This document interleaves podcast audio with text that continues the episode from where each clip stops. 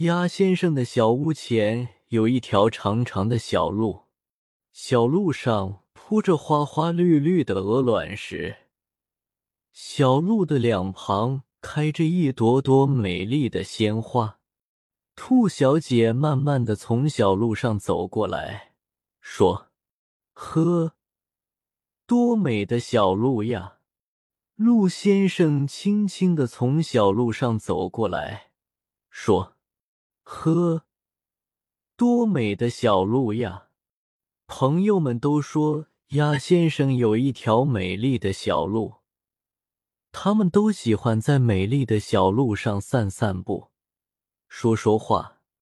可是过了不久，美丽的小路不见了，一堆堆的垃圾堆在小路上，苍蝇在小路上嗡嗡的飞着。这里发生了什么事呢？原来是鸭先生把吃剩下的饭菜随手往小路上一扔，把泥巴、菜叶和小瓶子也都往小路上一扔。兔小姐慢慢走来说：“呀，美丽的小路不见了。”鹿先生也轻轻走来说：“咦？”美丽的小鹿哪儿去了？天哪，我的美丽的小鹿哪儿去了？鸭先生也叫起来。他看着看着，忽然一拍脑袋说：“我一定要把美丽的小鹿找回来。”这天，鸭先生早早起来了。他推着一辆小车，拿着一把扫帚。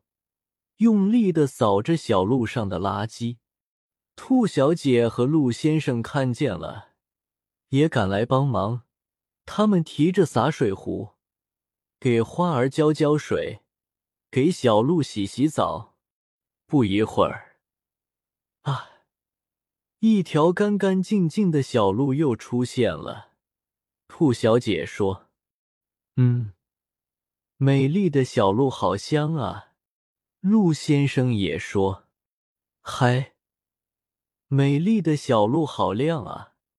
鸭先生对朋友们说：“让美丽的小路一直和我们在一起吧。”大家都说好。